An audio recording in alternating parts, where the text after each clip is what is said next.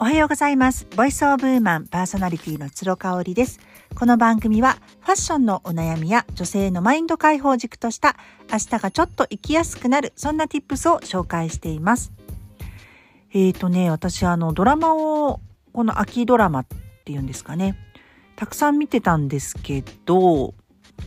今も見てるものもいくつかあるんですよね。ただ、ただね、先週からちょうど見始めたある韓国ドラマに持っていかれまして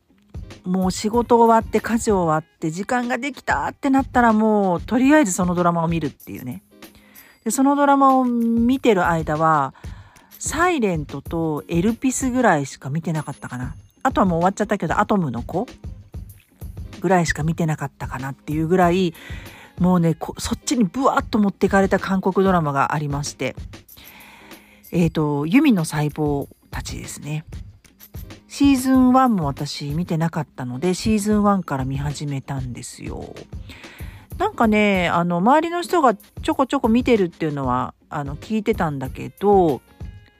まあ私はおそらくあんま好きじゃないだろうっていうのは皆さん言ってたし、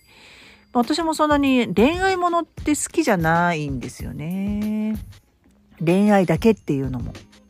ただね、この弓の細胞たちって恋愛なんだけど、ラブストーリーが主になってるんだけど、結局その自分と向き合う究極のヒントが隠されている作品だったんですよ。なんでね、もうね、見るたんびにね、胸がこうキューッとしたりとか、キュンキュンしたりとかして私あんまり恋愛体質じゃないなと思ったんですけどあなんか恋愛っていいなって思っちゃうぐらいでした。でちょうどね今日見終わったのでまああのユミっていう主人公とと1週間ぐらい見てきてねシーズン1も2も全部見ちゃったんでちょっとね思ったことを話そうかなと思いますだらだらと。あのこれドラマ見てない方もですねあのよかったら聞いていただけたらというふうに思うんですけどまああのざっとあらすじを話すとですねえーと、原作は漫画らしいです韓国のドラ漫画で「えー、ユミの細胞たち」っていうでこの細胞っていうのは本当にユミの中の細胞なんですよ。でその細胞がキャラクター化されててえー、恋愛の愛細胞とか理性細胞感性細胞あとは、えーと、一番腹ペコ細胞がすごいなぜか大きいのよねあの食いしん坊だからユミが。あとは作家細胞ですね自分が作家になりたい。ただそのいろんな細胞たちがいるんだけれどもいろんなキャラクターがいるんだけれどもあのプライム細胞って呼ばれるですね一番メインとなる細胞が、まあ、一番こう何て言うんだろう権力を持っているのでその細胞が決めたことが全部、えー、ユミがの行動とか言動に現れるって感じなのね。うん、でシーズン1と2の途中ぐらいまではもうずっと愛細胞ですね。韓国語でサランっていうのかな愛って。えー、サラン細胞がプライム細胞だったんですよ。なのでもう彼女がとにかく権力を持っていて、まあ、要は恋愛体質だったんだよね弓自体が。まあ、その前にですね3年前にもう手痛い大失恋をして一回愛細胞は瀕死の状態になっているわけ。ただあの友達からというか同僚の紹介で出会ったですね、えー、クーンですねクーンっていう男の子と出会ってもうゲームの開発者なんですけどねその子と出会ってあのまあそのクーンに一目惚れされるんですよね。でまあ彼女自身はそんなにうわっていう感じじゃなかったんだけれどもうんあの恋に落ちちゃうわけよ。そうでまあ2人ともねすっごくこうモテるっていうモテキャラっていうタイプじゃないところがまたすごく共感ができててまあ、モテキャラじゃないから恋愛に対しても達人なわけじゃないんだよね。だからこそこう同僚の女の人の存在がすごい気になったりとか、まあ、彼も彼で、まあ、心配なことがあったりとかねお互いするわけよ。やっぱり人間ってあの付き合いたてなんてね特にあの言えないじゃないですか本心を。本心を言えないからこそ細胞が全部ね私たち視聴者に教えてくれてるわけ。こういう時ユミはこう思ってるよとかクーンはこう思ってるよっていうのをこう教えてくれててそのアニメと実写のバーチャルっていうかそのコラボレーションのすごい成功したドラマって言われているんですよね。うんまあこのアニメーションが入ることが賛否両論あったっていうふうに言われてるんですけど私はすごい面白かったなって思ってたしあの逆に自分の中にもこういうね細胞があるんだなって私にとってのプライム細胞って何なんだろうって思ったんですよね。まあ、おそらく母としての細胞母細胞っていうのがあるとしたらそれだし、まあ、家族細胞うんあとはうん仕事細胞フルフル細胞みたいなのがあればねそういう名前なのかな。だから私の中ではもう恋愛細胞っていうのはないんですよね。うん。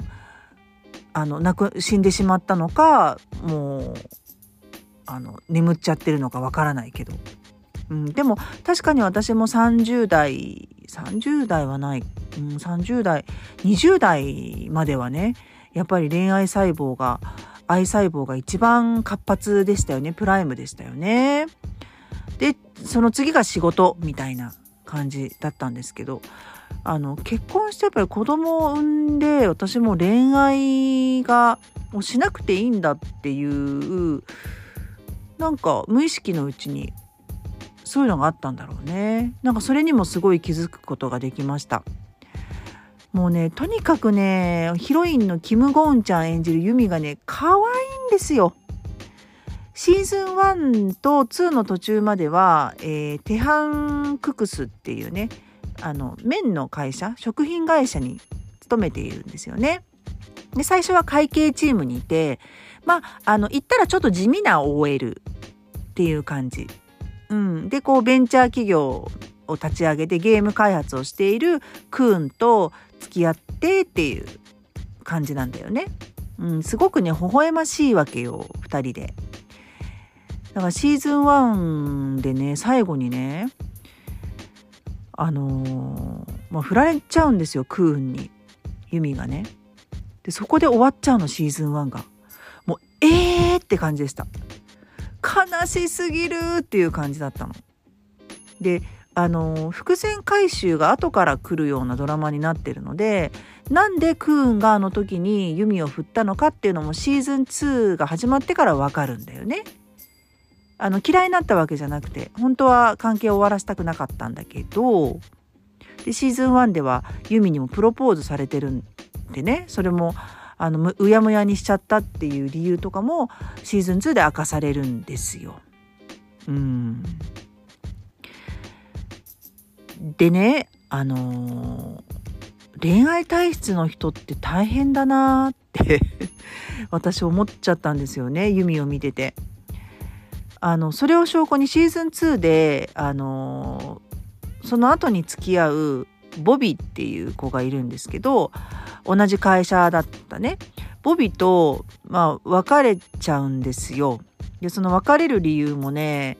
切ないんだよね別に浮気をしたわけじゃないの。インターンの女の子に若い大学生の女の子に恋心を抱かれてボビーがねちょっと可愛いなって揺らいじゃったのをユミが気づいてそれで別れを切り出すんですよね。そんな殺生なって感じなんだけどでもよくよく考えるとねクーンと次の彼氏のボビーって全然違うタイプであのボビーってね誰にでも優しいんですよね。で優しいところがすごく好きで完璧って思って付き合ったんだけどいざ彼になっちゃうとさ誰にでも優しい人彼なんていらなくないって話。もう私は絶対嫌だなと思いましたね。もう全然その付き合ってもいない彼女でもない子に上着を貸したりとかうんあとはね同僚のルビちゃんとにこうお昼ごちそうしたりとか。嫌だよね自分の彼が。あの女の若い女の子にお昼ごちそうしてるのとか見かけたら私嫌だなって思ったんでこれはね真面目な弓とかは無理なんだろうなって思ってたんですよね。うん、でその後も愛細胞がまたあのー、瀕死の状態になるというか、まあ、いなくなってしまっていなくなっちゃうんですよ。で代わりに作家細胞がプライムになってもうとにかく作家としての夢をね叶えようともうそっちのにうわーっと邁進するんですよ。なんかねそっちの時の方がユミは自分の軸を保ててた気がする。やっぱり恋愛って一人じゃできないじゃないですか。相手がいるから相手の一挙手一投足っていうの？にすごい振り回されるんだよね。じゃあ自分が結婚したいなと思った時に相手がそう思ってなければ傷つくし、うん、自分がこう期待してない態度を相手が取ったら傷つくし、期待しちゃうしっていうのが恋愛じゃない？だから私ね、やっぱりそう考えると傷つくのが人一倍怖かったんだろうなって思うんですよ。まあ人並みに10代20代恋人欲しいなって思ってた時期もありましたけどなんかいざこう恋愛に踏み切ると終わりを描き始めている自分がいるんだよね。でうちのねあの妹がいるんですけどもう今結婚してアメリカに住んでる妹がとにかく恋愛体質だったの。あの常に彼がいるタイプなんだったらちょっと重なっちゃってるっていう時期もあるぐらいで常に常に彼がいるタイプなんですよ。でまあ喧嘩したりとかさ別れる別れたりとかしたらもう激痩せしちゃったりとかそれはもう私と違ってもうドラマティックな子だったんですよ。ただやっぱりねあの彼がいない時期っていうのも、まあ、半年とかだけどね彼女の場合あったりとかした時って女友達と遊んだりとか一人の時間をなんか楽しんだりとかして安定してたよね精神的には。だかなんか恋愛ってすっごくこう M っ気がある人がやるんじゃないかなって思ったんですよね。だってやっぱどんなに好きでもさ振られることもあるしどんなに好きでも別れなきゃいけない時もあるじゃない？あんなに好きだったのにもう嫌いになることもあるしなんかねそんなことをねすごいぐるぐる思いながらこのドラマを見てました。でもうあの2021年にシーズン1が放映されて、えー、もうその振られちゃうねシーズン1の衝撃的なエンディングではもうシーズン2でお会いしましょうっていうことでもう続編が作られるのが決まってたってことなのよね。今回どうなんだろうなシーズン3あるのかなっていう感じもう最後にまた愛細胞が復活してですね独り身なんだけどでも作家としても大成功に近づきつつあるユミが、まあ、誰かとまた恋愛したいなと思うようになるんですよ。でそこで終わるのね。あの周りのキャラクターもすごい良かったよね。シーズン1のねその恋敵みたいなセイっていう女の子はねすごい嫌なやつだったんだけど、まあ、シーズン2ではほとんど出てこなかったしシーズン1でちょっとこうあの同じ人をね好きになっちゃうあのそれも同僚のライバルみたいなルビちゃんっていう子ともすごい仲良くなるわけ。うん、でねあのー、クーンを演じたアン・ボヒョンっていうね俳優さんがいらっしゃるんですけどあのイテウォンの悪役をやったってあのドラ息子をやったっていうと分かると思うんですけどね。あのとにかくイテウォンのあの役がハマり役だったんでこの子が彼氏役とかできるんだろうかと。思ったんですよ。もう嫌なやつすぎてイテウォンの時がね。でもやっぱ上手だね。本当に上手だなと思いました。すごくねあのクーンを上手に演じてたしうんでもバビーボビーはねあのハマり役でしたね、えー、ジニョンさんが演じてたんですけど本当にイケメンで優しくてちょっと八方美人でみたいなあのロマンチストでみたいなところが本当にぴったりでしたね。でもやっぱりキム・ゴウンちゃんが可愛かったなもう最後の最後まで可愛かったなっていうふうに思います。実はね、私ね、キム・ゴウンちゃんと同じ誕生日なんですよ。7月2日生まれなの。だからなんかね、かなんか共通点を見つけようとしている自分がいるっていうね、見ながらね。もう可愛いなと思ってね。あの、コーディネートも可愛いんですよ。すごいオーバーサイズのね、ジャケット着たりとか、基本的には全然ブリブリしてないのね、格好が。で、彼女自体もすごくスタイルが良くって、モデル体型で、ちょっと少年っぽい体型なんだよね。あの、グラマラスっていうよりかは、あの、シュッとしてる感じ。ボーイッシュな体型だからデニムが本当に似合うしジャケットに T シャツにデニムっていうシンプルな格好がすっごく可愛いわけそれに前髪パッツンにボブスタイルっていうねいやーめちゃめちゃ可愛いなというふうに思いました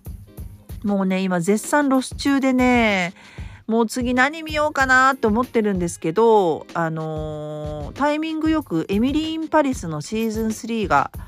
公開になったのでネットフリックスで。それを見ながらもう年越しまで駆け抜けたいというふうに思ってます。なんかおすすめのものがあったら教えていただきたい。なんか恋愛ものはダメとかさあの怖いのダメって言ってるんだけど見始めてすごいハマり始めたらあんまり私関係ないかもしれないのと好きなドラマにそんなに共通点がない。あでもねやっぱヒロインがねちょっと一本軸の通った人が好きかな。こうブレたりしない。ユミもぶれないもんね。あの恋愛体質ではあるけれどもあの揺れない。うんこうこうと決めたら結構頑固なところとかがあったりするのでこうわがままでおっちょこちょいでっていう私ヒロインがすごい嫌いだから、うん、そこは譲れないかなと思うんですけどね。